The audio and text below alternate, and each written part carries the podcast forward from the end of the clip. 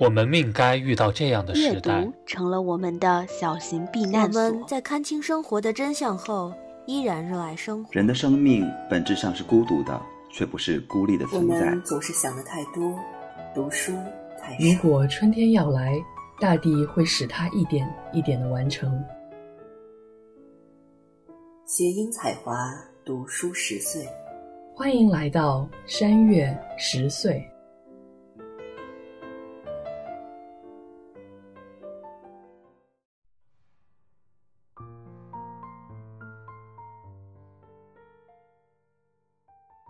位听众朋友，大家好，欢迎大家来到新一期的山月十岁，我是蒋灵山。我是唐灵月，我是东东，我是超超，今天我们想跟大家聊一位中国的当代作家格非。那他的原名是刘勇，他也是呃我们学校的一位教授。其实我曾经上过他的小说叙事学研究这门课。当时在课上呢，他聊了很多关于《金瓶梅》的事情，因为当时他正在写关于《金瓶梅》的一本评论的书。格非呢，他是一九六四年生于江苏丹徒，一九八一年考入华东师范大学中文系，毕业后留校任教。二零零零年获文学博士学位，并于同年调入清华大学中文系。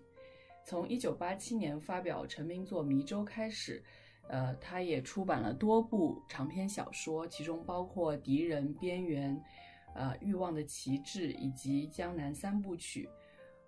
今天呢，我们要聊的这本书就是《江南三部曲》当中的最后一部《春尽江南》。除了小说创作之外，他也写过很多论著跟散文集。我最开始了解他的作品，就是因为当时在清华中文系读书的同学送了我一本文学的邀约，啊，我才知道了这样的一个作家跟老师。今天我们要聊的《江南三部曲》，实际上在二零一五年的时候获得了第九届茅盾文学奖。那在一一年《春尽江南》刚被创作出来的时候，也被《新京报》评选为年度中篇小说。小说《春尽江南》这本书呢，它是发生在一年间的故事，串起了二十多年中国人精神世界和社会生活的内在变迁，有一种博大的悲悯情怀。诗人与律师，婚姻与房子，种种平民故事，把生活悲情毫不吝啬地展示在读者面前。作者面对这样一个纷繁复杂的时代，写出了生活与其中的每一个个体的无奈与悲伤。读者从他的文字气息中都能嗅出忧郁的诗的味道。那这本《春尽江南》的小说，实际上讲述的是一个叫谭端午的诗人，他于一九八零年代末的时候，从上海的某个大学毕业之后，刚好社会处于剧烈的变动时期，然后他。应当时的师友之邀，到江南小城鹤浦一个叫招隐寺的山房幽居了数月。返沪的头一天，师友约两个文学女青年来招隐寺聚会，从此谭端午的命运就和一个名叫李秀荣的女子发生了关联。由于跟导师的沟通错位，谭端午的求职之路四处碰壁，命运把他打回了鹤浦。一年之后，他在商场邂逅已更名为庞佳玉，这与未婚夫一起挑选结婚戒指的李秀荣。在命运的冥冥召唤下，两人几经挣扎，半推半就地把婚姻交给了对方，步入了现实的庸常。他们为孩子的教育、婆媳的相处、各自事业的发展与不平衡。婚外的机遇、艳遇，共同遭遇的房产骗局而争吵分歧，但又相互忍耐，彼此迁就，寻常夫妻间的一切琐细，他们都疲惫而麻木的拥有。最后的结局充满了宿命。旭荣在他们一次激烈的争执后坚持离婚，但离婚后表现出种种不合逻辑的意向，将两人相识二十年的情感轨迹昭显得缠绵悱恻。谭端午飞往成都，捧回了因罹患癌症去世的秀荣的骨灰。然而，打开已尘封的邮箱，看到了秀荣留下的长长的邮件。我已经不后悔当初跟你相识，我爱你一直。我刚刚其实在读百度百科的介绍，但实际上我觉得这本书本身的内容并没有那么强烈的爱情故事的意味。但实际上我在读这本小说的时候，我更多的觉得它展现了俗情，或者说它其实是一本世情小说。我觉得它把我们身边的很多生活故事，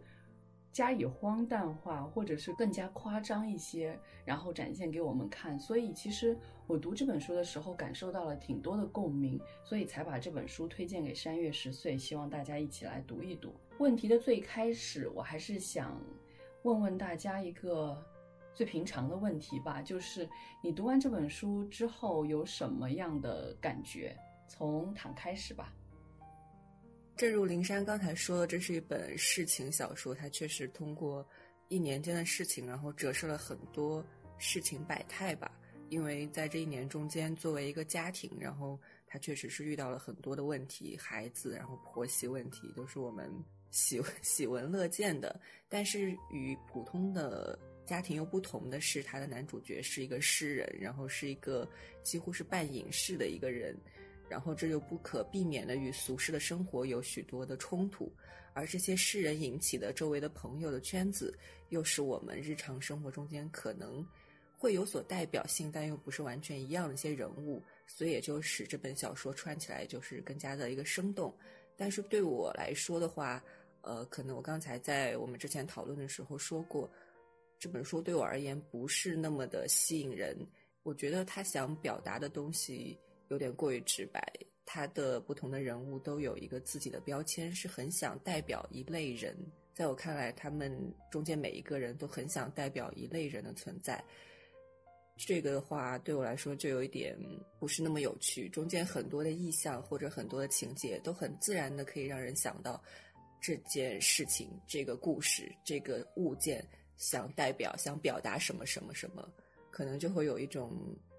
之前上学的时候写阅读理解总结中心思想段落大意的感觉了吧，就会让我丧失一些读小说会有更多自己感受，会有更多揣测、更多思考空间的这样一种乐趣。嗯，其实我之前也是看到躺在豆瓣上面这样的评论，我还在犹豫说要不要继续读这本小说，但实际上我当时自己读的时候，虽然。会感受到某些标签化的印记，尤其是我觉得母亲跟儿子之间的相处这样的状态特别的标签化。但是我仍然会在最后看到儿子对于妈妈去世的反应，就是忍不住哭出来。这样透过他们的故事，我还是会感受到自己的某些心情，所以会觉得还是本不错的小说。那呃，东东呢，有什么样的感觉？我觉得刚刚灵山有在说说，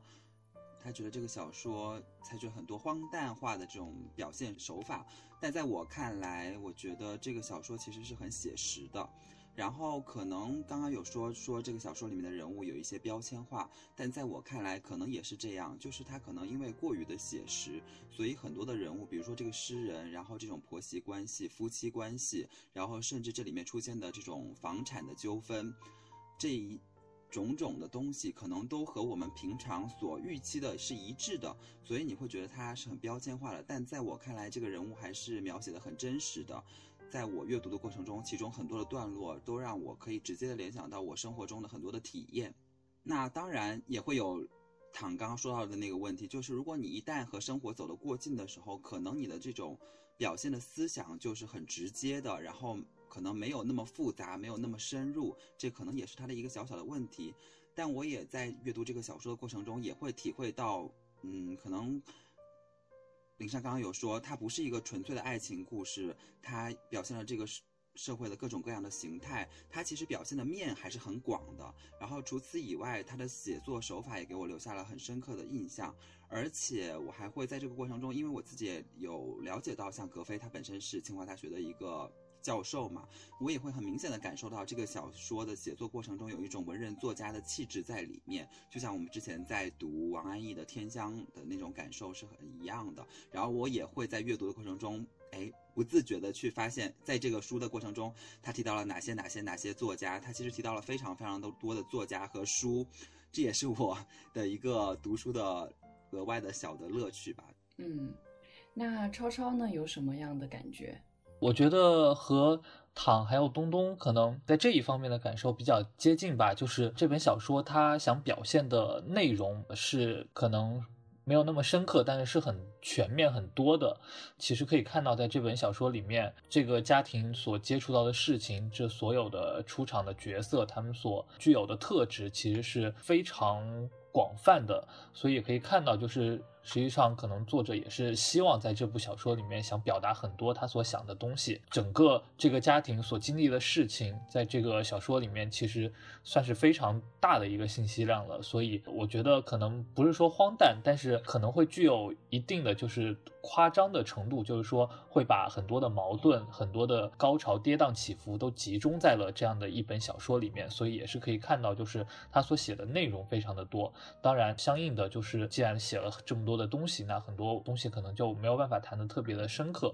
所以这一点我也是觉得类似的。另外一方面，就是我本身觉得这个小说它写的这个方式会有不同的人物的视角的转换，去描述同样的一件事情中不同的方面，然后最后构成整个事情这样的一个呃全貌。那这种方式我觉得还比较有趣的。我也在别的作品里面看到过这样的方式。那我觉得这个在这个小说里面带给我的感受还是蛮有趣的。刚刚大家都谈了一下自己读这本书的整体感受，实际上很多问题我们也在接下来的节目当中会谈到。那最开始我们进入这本书，还是应该从这本书的两个男女主角，也就是谭端午跟庞家玉两个人出发，来聊一聊这整本书。大家觉得谭端午跟庞家玉对于人生的态度和处理人际关系的方式有什么样的不同呢？嗯，其实这里面谭端午和庞家玉的对比是非常明显的，我们也能很容易的看出来他们对待人生和人际关系的不同态度。谭端午是一个诗人，然后他当然有那种知识分子的那种追求，那种理想化的追求，但是。随着他这种理想化的追求和社会的这种现实的碰撞之后，他就采取了一种相对来说比较消极的一种态度，然后在他自己的那个世界里面追寻他自己想要追寻的东西，然后其他的就都交给他的妻子了。而他的妻子相对来说，我会觉得是一个相对更随波逐流的一个人，就是他在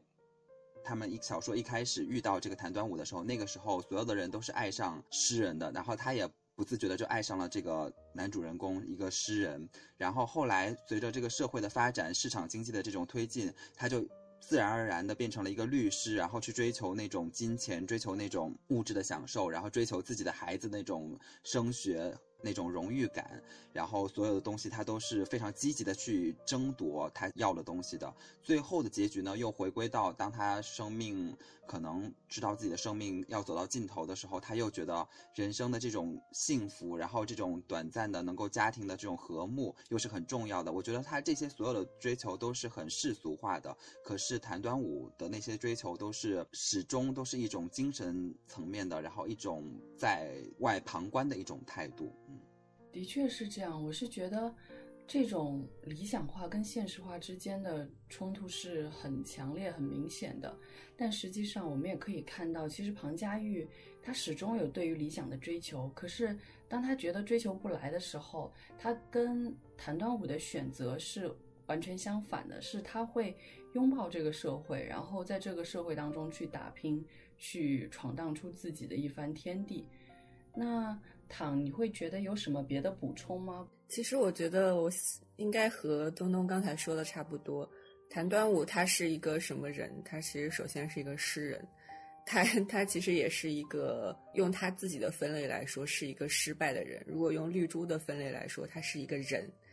如果用地方志办公室的冯老先生说分类来说，他是一个怪物。如果用他的妻子庞家玉的分类来说，他可能是一个可以死两次的一个人。所以，其实我们可以通过他和庞家玉对于人世间人的一个分类，就可以很清楚的看出来两个人是有一个不同的态度。我们说一个是积极入世，一个是消极遁世的也好，或者是怎么样理想化与现实化的也好。但是你不可否认的是，这两个人的结合是一个非常互互补的一个状态。因为刚才林珊也提到说，庞佳玉其实虽然是一个律师，然后积极的在俗世间打拼，但是他其实也没有放弃自己对于理想的一个追求。而谭端午之所以可以这么执着的坚持着自己的理想，然后这么消极的在地方志办公室混来混去，也少不了他的妻子。在帮他打出一片天地，帮他挡了多少刀，帮他面对了无数的东西。我记得中间有个很小的一个细节，就是他们在夺回房子的时候，那个庞佳玉需要去和那个占他们房子的女人进行一个谈判，然后他就用眼神哀求了自己的丈夫，说希望他能够跟他一起去，但是谭端午避开了这个眼神。然后最后庞佳玉没有办法，就只有自己走进去了。所以其实庞佳玉变成现在这个样子，也可能也有谭端午这份消极所在背后推了他一把，他不得不武装自己，不得不去面对这个世界。但是实际上，她是一个一直到做了这么多年律师，看卷宗还会流泪的一个女人。是，我觉得刚刚躺在讲就是谭端午跟。庞家玉之间婚姻的时候，我就一直会想到他们两个人要离婚的这个事情，因为其实有一段情节是谭端午一开始结婚的第二天就很想离婚，但是他又觉得说，哎呀，其实这件事情可以再推一推，然后再往下推就推了二十年了，然后觉得啊离婚也没有那么强烈了，但是当时因为庞家玉结婚后二十多年后的某一天。庞家玉又在教训自己的儿子，然后又大打出手，然后又砸东西的时候，这个时候谭端午有点忍受不了了，他就在庞家玉说“你敢打我什么什么”那样的冲动之下，真的打了他一巴掌。那一瞬间他又想离婚了。所以我读到这一段的时候，我就会很强烈的想起我当时读研联科。他引用哈金的那个等待的开头说，也是小说当中的人说，结婚多年，然后每一年都要去婚姻登记所去想办离婚，但是始终还是没有办成。我就觉得这是婚姻的常态，也会想到自己以前家里面发生的种种各种各样的那种事情。所以我就觉得他们两个人之间的婚姻确实是一种觉得特别戏剧化，但实际上又是觉得啊，这就是发生在生活当中每天都有的事情。所以在这一点上，我也是很认同唐刚刚所说的。那超超呢？先先说一下 林珊刚才讲的，我觉得呃，应该不会，这个世界上大多数的婚姻都是 大家每天想着离婚这样度过的。那我觉得在。这个故事里面，这两个人他们的婚姻状态这个样子，我觉得可能也是和他们这个婚姻是如何得来的有一部分的关系。就是实际上，他们的第一次相遇和第二次相遇都是伴随着互相的背叛。他们第一次相遇的时候，在晚上，端午他就是不辞而别，还把那个佳玉裤兜里面所有的钱都带走了。而第二次遇见的时候，实际上是呃，佳玉已经和呃另外一个男人，他们可能要结婚了。那这个时候看到遇见了端午，所以我觉得他们的整个这个婚姻的状态，并不是不能称之为一个婚姻的常态，而是一个病态吧。所以在后面两次提及离婚，第二次是真的离婚了。那这两次实际上两个人都没有表现出任何的惊讶或者迟疑。他们也就平淡的就这个离婚的话题能够达成一个共识，所以我觉得这其实本身是一个不能叫做一个很常态的一个婚姻关系。在那个人际关系方面，其实书里面还有非常多的角色。那像端午他们有一些其他的一些年轻时候的文人、诗人之类的，之后也是他交友的一个主要的范围。那其中其实呃也有几个非常有趣的角色，像诗社的呀，或者开公司的呀，或者乃至。辗转认识了类似混混一样的人物，而佳玉这边的人际关系就是比较很大一部分是比较家庭主妇一样的人际关系，比如说。儿子同学的母亲啊，然后儿子的老师啊，然后他在工作上面所认识的一些人，然后还有包括就是他年轻时候所认识的那个派出所的他的哥哥，那这一块的人际关系，那这两边其实他们的互动也可以比较看出，就是佳玉这一边的人际关系的互动，其实大部分都是非常世俗化的展开，他们都是去处理一些那个生活的一些事情。然后像端午这边，他们就经常会有一些奇奇怪怪的各种的聚会，或者呃，他们就是聚在一起去讨论一些事情。端午其实在这个人际关系里面所表现出来的，相对也是比较消极，不不是那么积极的一个状态。在那个互相的互动当中，也属于就是稍微被动一点的这样的一种状态。那所以其实其实双方的这个人际关系和他们就是对人生的态度，其实我觉得还是比较一致的。然后两两个人形成的还是比较对比的这样的一个状态。那我们刚刚谈了这本书的两个最重要的角色，接下来我们可以再谈一谈其他的人物。那这个问题，我想问的方式是。就是大家在看这本书的时候，毕竟跟我们的生活离的是很近的。它描写的就是当代的事情，是从一九八零年代末，也就是我们可能刚出生的时候，到现在发生的各种各样的事。我想问问，其中会有一些共鸣吗？或者是你会觉得它跟你读到的或者经历过的某些事情是有所对话的吗？这个问题还是从躺先开始吧。其实我我的点可能有点奇怪，就是会对中间某些名词、一些东西比较有不能说共鸣吧，有很熟悉的感觉。比如说唐宁湾，就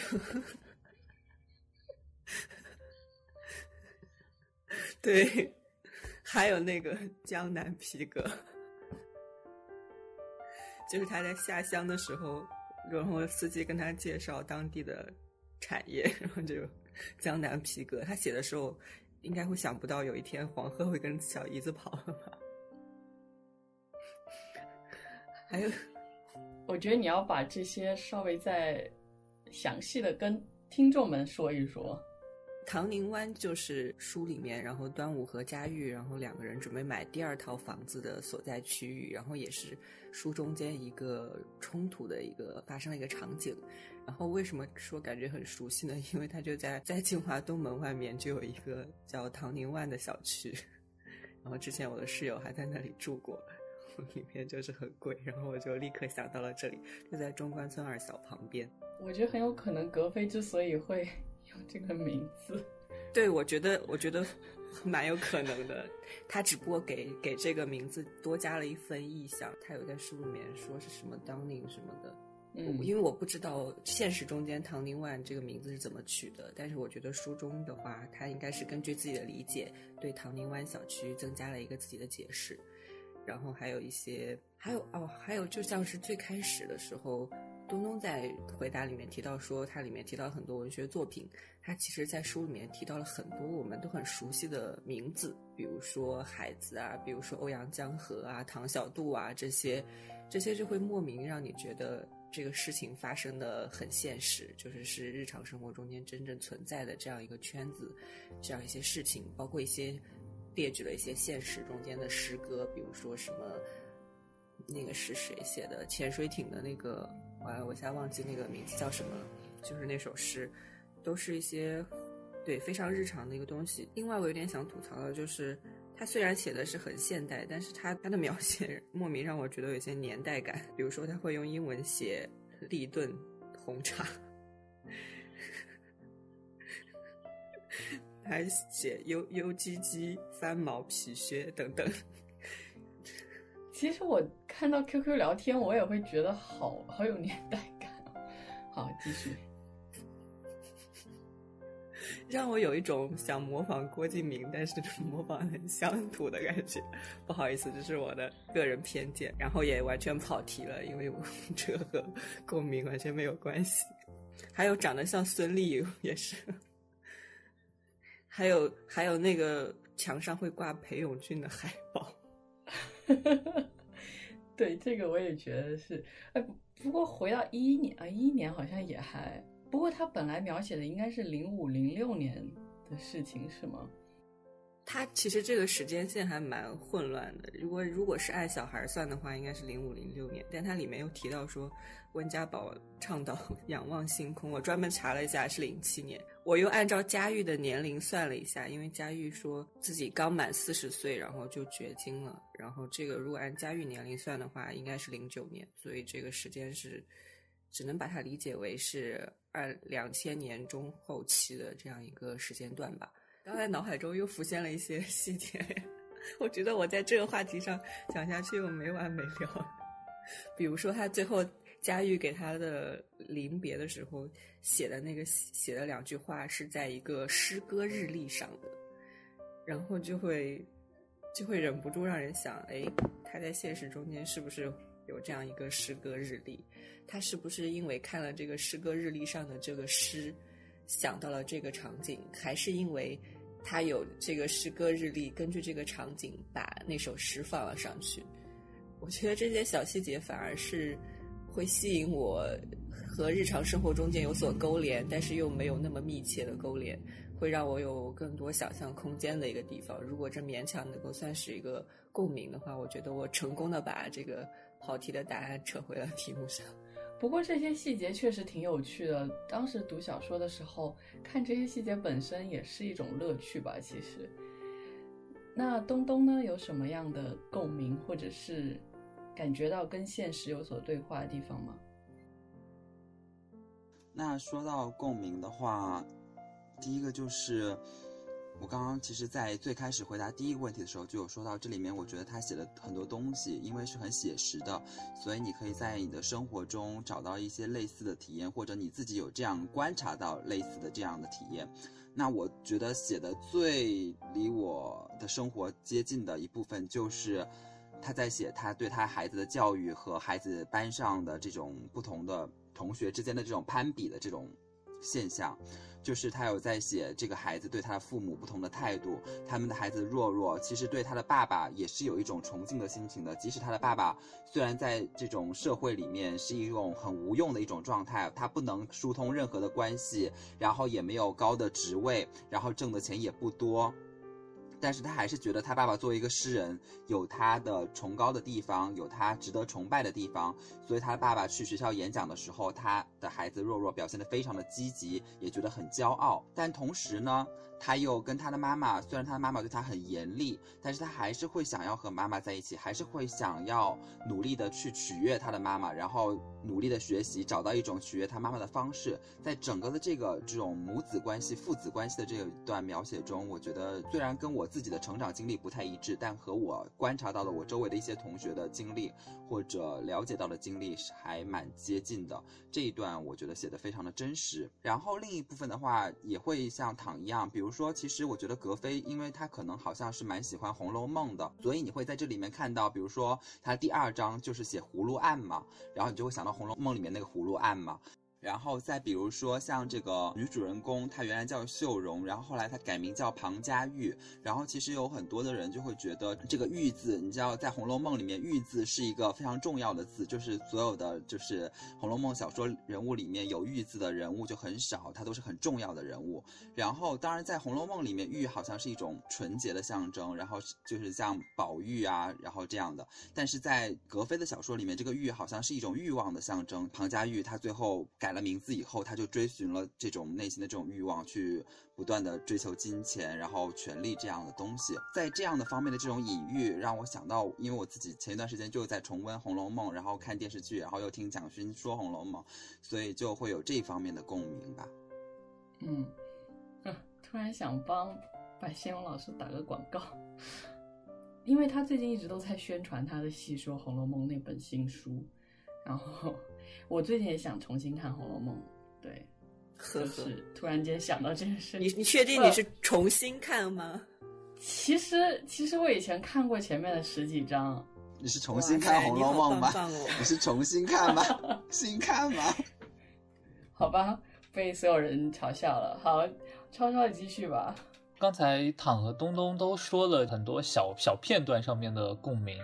我。讲一点就是这个书的一些情节上的共鸣吧，可能也不是说因为我经历过之类的，就可能就觉得这有些情节还蛮真实的，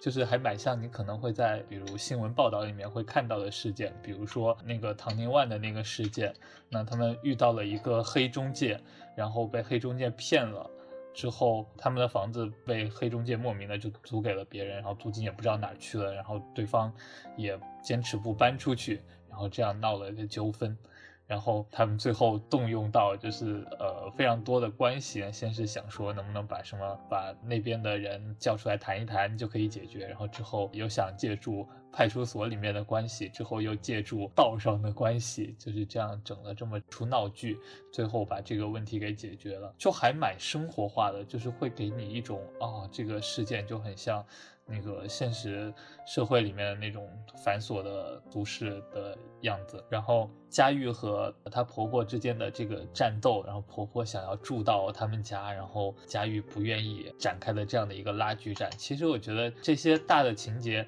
虽然可能和我自己本人的生活或者我周围人的生活。目前看来距离还比较远，但是就是会有那种啊，就是社会时事新闻的那种感觉的，这整故事就是发生在这样的一个社会里面，非常的真实感。的确，这些事情看着还挺像看那种什么社会新闻的感觉。我们刚刚说这个共鸣的事情，是因为我自己在看的时候，我看到结尾，就是刚刚其实。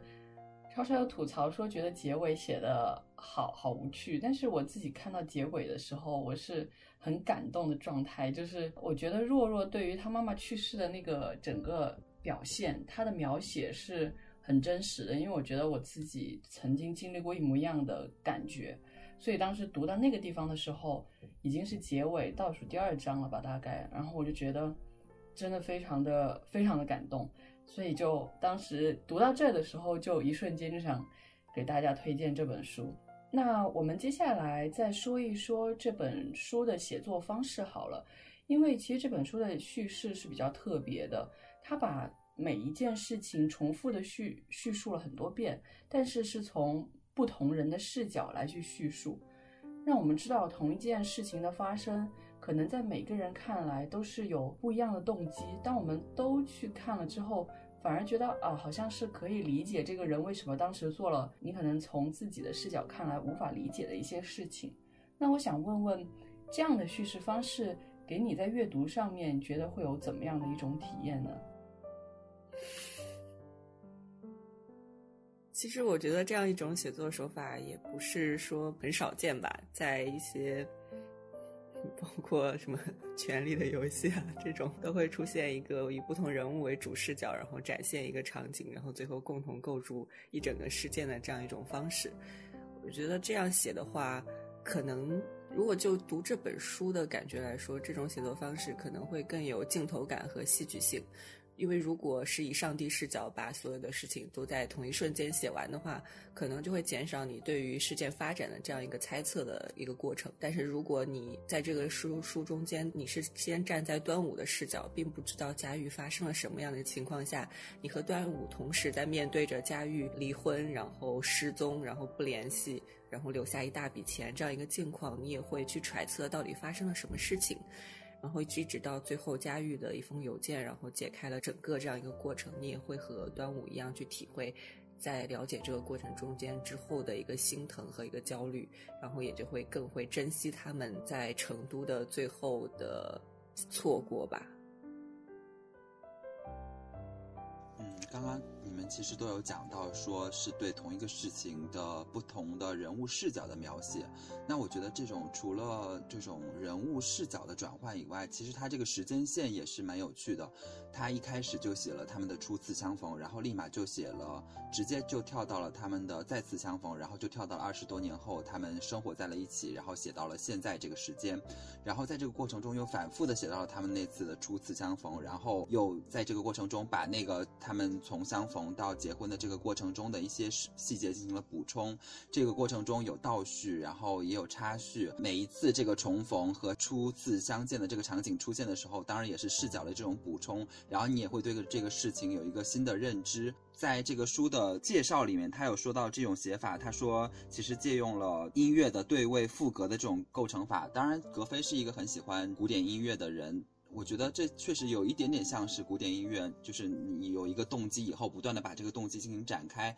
所以会有一种别样的阅读的乐趣吧。我觉得可能和像《权力的游戏》这种多视角的写法，嗯，还是有一点点不一样的。至少在我看来，我会觉得它还是有一定新鲜感的，嗯。反正给我印象最深刻的，应该是我之前看的，呃，成天良物的《无头骑士异闻录》，那也是就是通过不同的角色，他们所经历的大事件的一小部分，拼凑出整个事件的全貌。那我觉得这种写法，一个直观的好处就是说，会给读者带来一种慢慢的洞悉整个事情全貌的这样的一个解谜的这样的一个快感，然后同时也帮助你就是通过一个个的细节去拼凑出这个事件的全貌，而不是一股脑的把这个事件描述给你，可以让你更。加细致和全面的去了解。另外，就是从这本书来看，还有一个方面，可能就就是说，在这个事情里面，其实很重要的还有两个人各自的一些想法。所以，从两个人的视角去写同一件事情的时候，加上他们各自的这种想法之后，更加清楚的去了解这样的一个事情的这样的一个发展，然后不同人所扮演的角色，不同人在这个事情里面所感受到的东西。刚刚我们讲了大家对于这种写作方式的一些理解，我其实最后一个问题很想问大家的是，因为毕竟它描写的是现实生活当中的事情，而且跟我们所经历的这个社会变革也息息相关。我想问问，就是对于书中所描写的，或者说所影射的这一些各种各样的政治上面的变化、经济上面的变化。以及包括人际关系的变化这一些事情，大家会有一些什么样的感慨吗？或者有什么更多想说一说的？从东东开始吧。这个过程中，我觉得如果大家去看完了就是格非的，就是江南三部曲的话，可能这种变迁感或者这种嗯社会的这种变革的这种感受会更明显。那在这一部里面，当然就是和我们最近。近的这个当代了，然后在之前它会有更早的清末的那个时候的那个人面桃花，然后那个山河入梦又是写的就是嗯新中国刚刚成立的那个时候的那个时代背景下的。那在这里面我们其实可以看到，就是当然大家会说江南三部曲是一种就是乌托邦式的这种呃对乌托邦的一种反思。那我们看到在当代了这个端午，它虽然也是一种诗人的这种隐士的这种。追求，可是他已经不再像以前那样，他去追求一种纯粹的、完全完美的那种乌托邦。他其实只是一种冷眼旁观的这种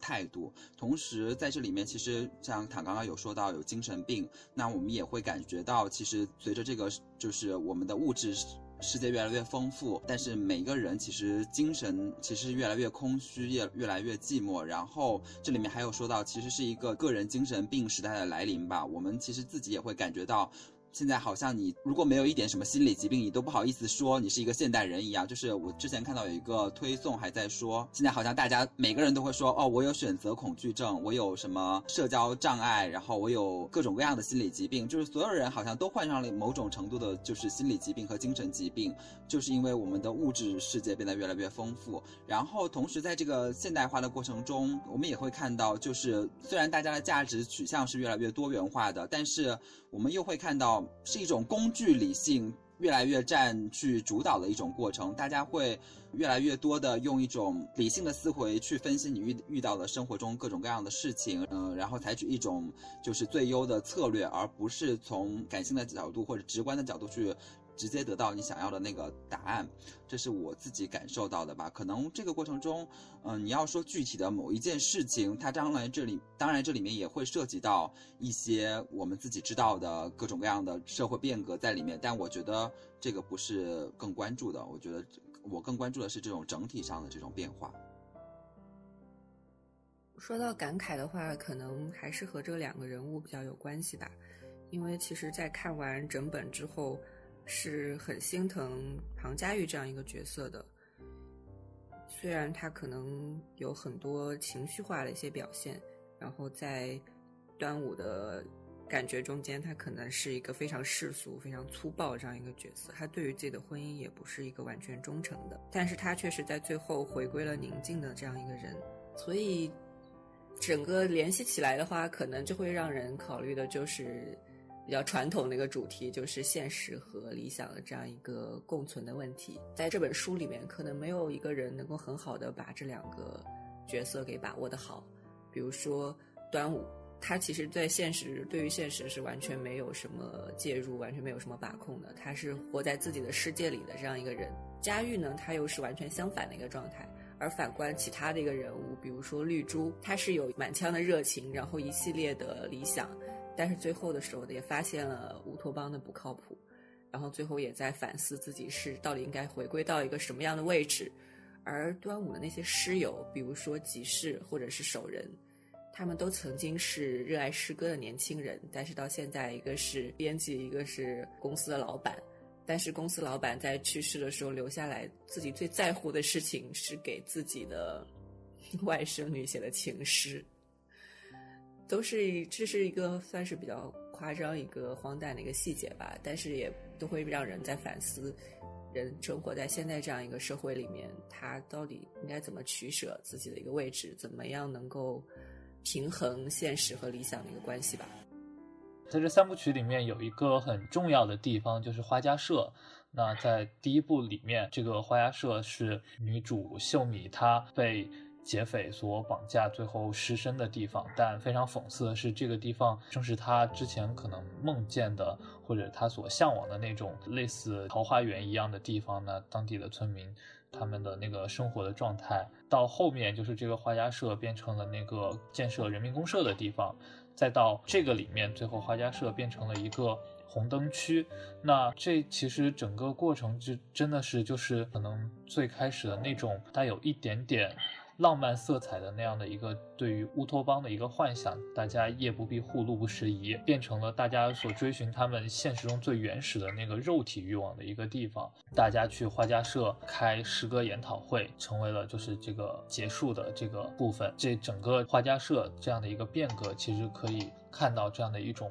呃，理想慢慢的呃落入现实的这样的一种感觉。然后另外，其实书里面其实 充斥着比较随意流淌的呃性的关系，这个也是非常现实的一点。包括之前看《人面桃花》里面，其实也有很多这样的东西。当然，我觉得这个本身并不是一个很好的事情。那呃，像端午和佳玉这种比较病态的这样的一个婚姻关系。然后他们由背叛开始走到一起，然后最后以离婚的方式呃分开。那这整个过程里面其实牵扯进了太多就是这样的男女关系。那我觉得这个其实可能对现实有一定的夸大化吧，这是觉得它呃有一定的夸大。同时我也希望这最好是有一些夸大的，因为我觉得如果真实的社会是这样的话呢，我觉得是比较。恐怖的了。虽然我们想了这么多理想与现实的东西，最后我们也并是买不起唐宁万的第二套房，所以可能我们也没有必要操那么多心了。我觉得听刚刚大家讲的时候，理想与现实是每一个作家可能都要处理的问题。我我自己在中学时代也曾很强烈的挣扎过这个问题，但后来渐渐的觉得。好像问题已经不再是那么简单的两者之间的关系了。我觉得书中本身它也没有把，嗯，理想与现实那么强烈的对立起来，而是用了一种很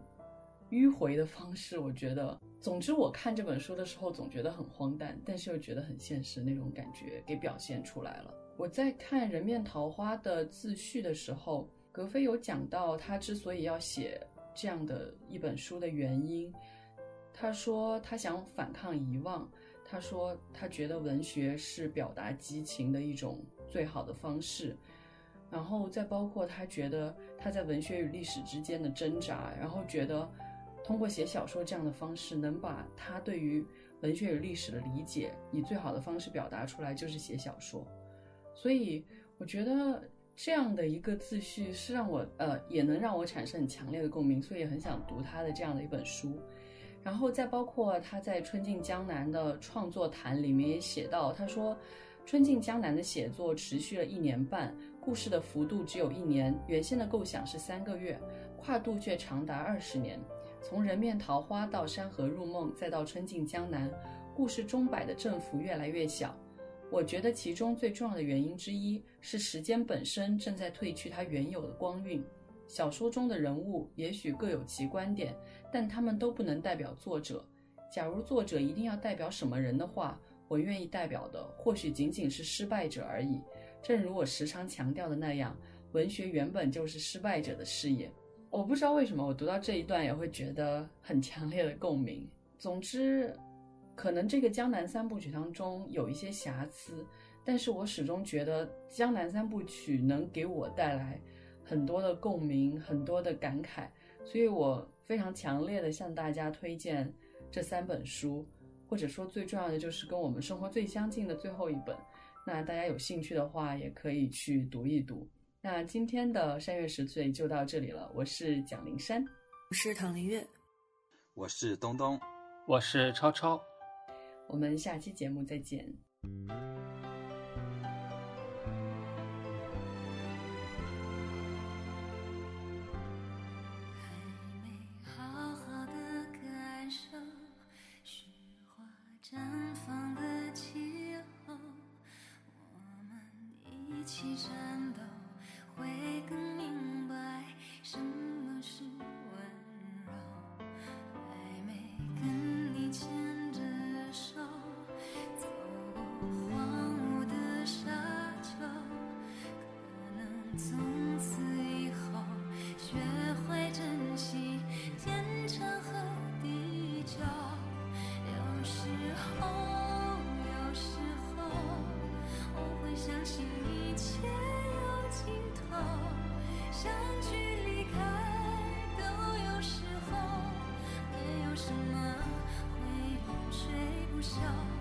可是我有时候宁愿选择留。